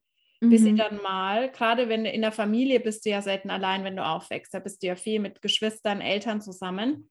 Und dann irgendwann wenn du alleine wohnst zum Beispiel. Manche ziehen dann auch direkt mit einem Partner zusammen oder eine WG und dich als erst das erste Mal so richtig in deiner Energie erlebst und dann merkst, krass, ich bin eigentlich total ausgeglichen, wenn keine emotionalen Wellen irgendwie in meinem Feld sind. Und es waren eigentlich immer die anderen. Und du bist aber das Problem. Also ja. bei mir in der Familie habe ich das so krass wahrgenommen, dieses, ich nehme die Wellen von allen auf und für mich ist es ein Problem. Ich nehme das bei mir als Depression, als Melancholie, als was auf, was mich belastet belastet und werde dann aber von außen pathologisiert, dass ja. ich irgendwie da mich anstelle oder was auch immer. Mhm. Und das kann da manchmal wirklich, gerade in so Konstellationen von Familien und Partnerschaften, kann das eine herausfordernde Kombi sein, finde ich. Ja, besonders weil diese Emotionen ja auch unterdrückt werden, weil zum Beispiel Angst davor besteht und dann lebt man, also lebe ich zum Beispiel, beziehungsweise habe früher immer die Wut von meiner Mutter ausgelebt, die diese ja. unterdrückt hat. Und die hat die unterdrückt, weil sie die Wut verurteilt hat. Das ja. heißt, mir wurde dann verurteilt, ich, ja, klar. ich diese Wut ausgelebt habe. Und das, das zu verstehen, war echt ein ganz wichtiges Ding für meinen Selbstwert. Ja, was ich auch gemerkt habe, ist, dass wir die Emotionen manchmal fühlen, bevor die anderen, bevor mhm. die Definierten sie die, die fühlen oder auch so ein bisschen, wenn die die so, es gibt ja so diesen Punkt, wo uns das selbst nicht so ganz bewusst ist und wir merken es dann. Das heißt, es kann sein, ich habe auch ähm, eine Klientin, der Mann ist Manifestor und mhm. ähm, er hat teilweise gar nicht gemerkt, dass er wütend ist, aber sie hat es halt gespürt und hat sich gefragt, warum bin ich denn auf einmal so wütend? Ja. Weil sie halt nicht wusste, und durch Human Design weiß sie es halt jetzt, dass mhm. es seine Wut ist und er weiß, dass er sie informieren soll, wenn er spürt, okay, er ist eher in einem Low. Und das sind einfach Tools, die uns so unfassbar helfen, andere besser zu verstehen und eben auch diese Grenze zwischen ich und du besser zu ziehen, weil ich dachte früher, die wäre total klar und das wäre nur bei pathologischen ähm, mhm. Dingen so, dass das verschwimmt, aber im Endeffekt wurde mir das auch erst durch Human Design klar, wie stark diese Grenze verschwimmt zwischen mir und anderen Personen, wenn ich damit nicht bewusst umgehe. Ja. Weil wir halt ständig in der Aura von anderen sind, ne? Mhm. Das und auch viel zu selten wirklich in unserer eigenen ganz alleine, weil dann kommt ja noch ja. Instagram dazu und genau. Serien und dann nimmt man da die Emotionen auf und wirklich mal mit sich zu sein, in seiner Energie. Mhm. So wichtig, Voll. heilsam. Mhm. Ja, finde ich auch absolut. Ich wollte noch mal ein Thema habe ich mir noch aufgeschrieben, was ich ganz kurz mhm. ansprechen wollte, weil ich die Frage so oft höre, dass ich sie nicht mehr hören kann. Thema Hochsensibilität und andere Konstrukte wie Scanner-Persönlichkeit, keine Ahnung, was es da noch gibt. Das ist ja jetzt keine pathologische Kategorie, aber da haben mich schon so, so viele Menschen gefragt. Sehr viele verwenden das als Selbstbezeichnung. Ich bin kein großer Fan von der Hochsensibilität, weil es für mich einfach so ein so ein sehr breites Konstrukt ist, was ich irgendwie nicht sehe. Also ich sehe nicht, wozu man das braucht, persönlich, weil ja. ich im Human Design gerade durch die offenen Zentren da auch sehr, sehr viel sehe, dass da ja, verschiedene Empfindlichkeiten da sind. Bei mir zum Beispiel war es schon immer, dass ich eben mit den Emotionen, Stimmungen anderen sehr empfindsam bin, aber eben auch auf den Körper bezogen. Mhm. Ich bin so einer dieser Typen, ich bin sehr, ich, ich halte das nicht aus, wenn irgendwo ein Etikett kratzig ist oder so am Körper, was ja dann wahrscheinlich eher Milz wäre oder so, aber dass man da einfach eine Überempfindlichkeit hat, was glaube ich auch, was ich jetzt erst gelernt habe, irgendwie Neurodivergent ADHS-Symptom ist, ja. ist, ich halte keine ähm, grellen Lichter aus. Ich mache in jedem Raum das große Licht mhm. aus und mache immer nur so kleine Lichter am Rand an und bin dann manchmal auch so, oh, so richtig ja. geblendet, wenn jemand so ein helles Licht an der Decke anmacht. Das dachte ich auch immer, das wäre sowas, keine Ahnung, hochsensibles oder so. Mhm. Aber einfach diese, ja, dieses sehr sensibel für bestimmte Reize von außen zu sein, ähm, ja, ich weiß nicht, wie du das siehst. Es war jetzt keine Frage, aber. also zuerst mal, ich finde, letztendlich sind es alles irgendwelche Wörter, um irgendwie sich genau. mitteilen genau. zu können. Genau. Also man sagt, ich bin hochsensibel, um nicht sagen zu müssen, ich bin für den Reiz empfindlich, für den Reiz empfindlich und für den Reiz empfindlich und außerdem nehme ich die Emotionen von anderen sehr stark wahr. Stattdessen genau. kann man halt sagen, okay, ich bin hochsensibel. Mhm. Im Human Design sagt man dann, okay, ich habe das und das und das Zentrum offen und da genau. bin ich sensibel. Und bei ja, ADHS und Autismus sagt man dann eben, okay, ich habe ADHS und Autismus und das nennt man dann sensorische Hypersensibilität. Mhm. Das gefällt mir zum Beispiel schon besser. Mhm. Der Begriff. Das letztendlich irgendwie alles das Gleiche beschreibt. Ja. Und ich glaube tatsächlich einfach nur die Funktion hat, wirklich sich mitteilen zu können mhm. und auch schon wieder dieses Thema mit dem sich identifizieren können. Weil ja. wenn es ein Wort dafür gibt, gibt es Menschen, die haben das auch. Ja. Und man damit nicht alleine und dann fühlt man sich verstanden und deshalb kann es für viele, glaube ich, so eine große Erleichterung sein, mhm. zu sagen, ja. ich bin hochsensibel Mhm. Und deshalb halte ich es zum Beispiel nicht auf Partys aus oder so. Mhm. mhm. Ähm, wenn man sich da ja auch oft vielleicht sogar für verurteilt oder sich irgendwie ja. ewig lang gefragt hat, warum ist das bei mir so und bei anderen anscheinend nicht. Und wenn man ein Wort dafür hat, dann kommt man überhaupt erst in den Austausch darüber. Ja. Wie dieses Wort jetzt genau ist, ist dabei ziemlich egal. Mhm. Tatsächlich. Und wenn man jetzt im Human Design Bereich ist, dann ergibt es viel mehr Sinn, von den offenen Zentren zu reden und zu sehen, okay, da gibt es spezifische ähm, Sensibilitäten. Wenn ja. man das aber nicht ist, ist halt hochsensibel so ein Wort, das kann man relativ schnell irgendwie nachvollziehen. Ja. Da ist es dann Hatte, Ich glaube, mein Problem war irgendwann so ein bisschen, dass ich kaum eine Frau getroffen habe, die nicht von sich gesagt hat, sie ist hochsensibel. Ja. Was tatsächlich so manchmal bei der Hochbegabung auch so ein Ding war. Mhm wo ich manchmal das Gefühl hatte, dass es, es, zieht sich jetzt jeder irgendwie dieses Label an, weil sich das schick und cool anfühlt. Und also zumindest in unseren Bereichen, woanders wäre das jetzt natürlich äh, nicht cool, aber in dem Kontext ne, von. Spiritualität, Psychologie und so ist es wahrscheinlich eher schick, in Anführungszeichen, ja. positiv behaftet, wenn du sagst, du bist hochsensibel. Ähm, das hat mich an der Sache, glaube ich, immer so ein bisschen gestört und auch die Begrifflichkeit. Ja. Aber grundsätzlich glaube ich, dass was du sagst, das ist Sprache. Sprache kann immer nur einen Teil von unserer Realität auch abbilden. Wir fassen Dinge zusammen, wie wir vorhin auch gesagt haben mit den Diagnosen. Es gibt ja keine Depression. Das gibt es ja. ja. nicht. Das ist ja ein Konstrukt. Ja. Das ist ja nicht irgendein Monster, das da draußen rumrennt, auch wenn es manchmal so dargestellt wird in so Büchern. Ne? Das mhm. ist ja nicht irgendwie eine Entität. Das ist eine Entität, die wir erschaffen. Deswegen ja. finde ich, muss man da auch so ein bisschen vorsichtig sein, wenn man ständig so meine Depression und so sich da wirklich eine energetische Entität erschafft weil wir kreieren auch viel mit Sprache. Deswegen, gerade wenn wir von Manifestieren sprechen, ist es so, so wichtig. Und ich habe irgendwann aufgehört, tatsächlich zu sagen, ich habe CMD. Mhm. Weil ich habe das nämlich auch immer sehr als Identität benutzt. Und ja. ja ich habe auch chronische Schmerzen und habe dann angefangen zu sagen, ich hatte früher.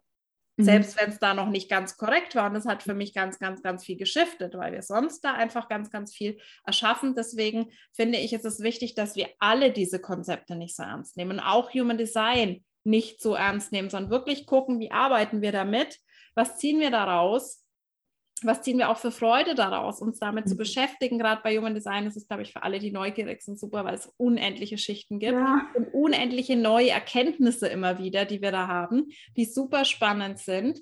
Aber dass wir alles das eben nicht über uns stellen und sagen, okay, dieses Konzept, dieses Wort hat Macht über mich, sondern sehen, dass es einfach so eine komplexe Realität gibt und diese Wörter immer nur einen Teil davon abbilden können, diese Konzepte, die wir uns erschaffen, um das zu vereinfachen, um das, ich, ich stelle mir das immer so vor, ne, in diesem Quantenuniversum, dass es einfach, es ist so, wir könnten das gar nicht so richtig fassen, wenn wir das nicht für uns vereinfachen, wenn wir das nicht irgendwie ein dreidimensionales Schema mit irgendwie, mhm. Human Design fand ich immer so witzig, dass Männer da viel offener sind als für Astrologie, weil es irgendwie so diese Zahlen, diese geometrischen Formen irgendwie ich habe einige Männer in Readings gehabt, die wirklich auch nicht sehr spirituell waren, so, sondern wirklich down to earth, aber die sofort gesehen haben, okay, da, da ist irgendwie ein Schema, damit kann ich was anfangen, super.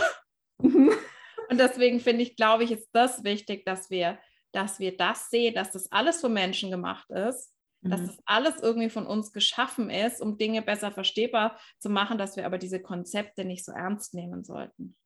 Ja, vor allem, weil wir uns halt wirklich damit unsere Realität erschaffen. Mhm. Mit Wörtern. Und ich finde das so faszinierend, dass man zum Beispiel mehr Farben sehen kann, wenn man mehr Farbwörter hat. ja, genau. Denken besser abschätzen kann, wenn es Zahlwörter gibt. Also das ist so ein großer Beweis dafür, wie Worte einfach wirklich formen, was wir wahrnehmen können und was nicht und was unsere Realität auch ist. Auch mit Emotionen, ne? da gibt es ja auch, ja. es gibt ja auch so in unterschiedlichen Sprachen, also ich glaube sowas wie ähm, Weltschmerz gibt es, glaube ich, nur in Deutsch. Mhm. Da gibt es doch auch noch so ein paar Sachen, die wirklich, die, wo andere Nationen auch sagen, sie spüren das, sie kennen das Gefühl nicht so, weil es einfach dieses Wort nicht gibt. Das war meine Lieblingsvorlesung, Sprache und Denken. Ja. Ich glaube, das war im ersten Semester schon oder so. Das fand ich richtig, richtig cool und faszinierend. Und das, genau, dass wir da eben uns nicht problematische Realitäten erschaffen. Und das ist mit Affirmationen ist das so ein Ding, aber wenn ich halt hundertmal am Tag sage, ich bin depressiv, ich bin chronisch krank, dann mhm. eben auch das Leben schwer machen. Ja. Okay, hm, liebe Katze, hast du noch ein Schlusswort? Irgendwas, was du wichtig findest, den Hörern mitzugeben, egal ob in Bezug auf Human Design, ob irgendwie in Bezug auf psychisches Wohlbefinden? Hm, ich habe ähm, als ganz großen Impuls für dich, wenn du zuhörst, auf dich zu hören und wirklich immer wieder zu prüfen, resoniert das mit mir? Ist das für mich stimmig? Fühlt sich das für mich gut an, das so zu machen, zu denken, zu sagen? Oder brauche ich was anderes? Ja. Und da wirklich zu, zu stehen und dir wirklich zu erlauben, deinen Weg zu gehen und nicht einem Human Design hinterher zu rennen oder einer psychischen Störung oder sonst irgendwas, sondern wirklich zu gucken, was ist gerade für mich dran und was sagt mir meine Intuition, weil es, du hast diese Intuition. Ja, voll, voll wichtig. Das sage ich auch immer allen meinen Klientinnen, allen meinen Programmen. Nimm nicht alles, was ich dir sage, übernimm das nicht einfach, prüf das für dich. Und mhm. wenn, ich würde noch eine Sache ergänzen, weil es so gut passt, wenn du dich mit Human Design beschäftigst, dann mach das doch mal wirklich so, dass du es für dich prüfst. Ja. Dass du für dich da wirklich mal, und du musst gar nicht viel experimentieren, in die Selbstbeobachtung gehst. Was ich gemacht habe, der erste Step war, ich habe rückwärts geguckt mhm. und habe wirklich geschaut, okay, wann habe ich denn initiiert, wann habe ich reagiert, wie, welche Dinge, die im Leben gut waren, sind einfach so zu mir gekommen, was ist, wie sind Dinge gelaufen, wo ich den ersten Step gemacht habe und da kam schon die erste riesengroße mhm. Erkenntnis und dann wirklich zu gucken mit dem Dreierprofil zum Beispiel, ähm, ist es denn so, erlebe ich das so und da wirklich da mal Fragen zu stellen, statt das einfach dann sofort anzunehmen und zu sagen, okay, so bin ich, das und das kann ich nicht, sondern da sich wirklich auch auf diese Forscherperspektive mal einzulassen und das einfach mal zu überprüfen und das würde ich in beide Richtungen sagen. Nicht sofort zu verwerfen, weil es ja Bullshit sein muss und auch mhm. nicht sofort dahinterher zu rennen, sondern zu sagen, okay, cool, interessant, gucke ich mir mal an, vielleicht kann ich da ja was für mich rausziehen. Ja. ja. Mega, mega gut. Ich danke dir sehr, liebe Katha, für das spannende Gespräch. Ich glaube, wir können noch Stunden weiterreden. wir können vielleicht irgendwann noch mal einen Talk aufnehmen. Ich werde auf jeden Fall deinen Account und auch deinen Podcast in den mhm. Show Notes verlinken, dass die Menschen auch zu dir finden können. Und ja, cool. Ganz, ganz lieben Dank für deinen Input und für deine Zeit und euch natürlich fürs Zuhören, wenn ihr vor allem so lange dran geblieben seid. Ich bin nicht gut dran, diese Deep Talks kurz zu halten, aber ich glaube, es war auch unglaublich viel Wisdom heute dabei. Ähm, ja, deswegen macht es gut und bis zum nächsten Mal.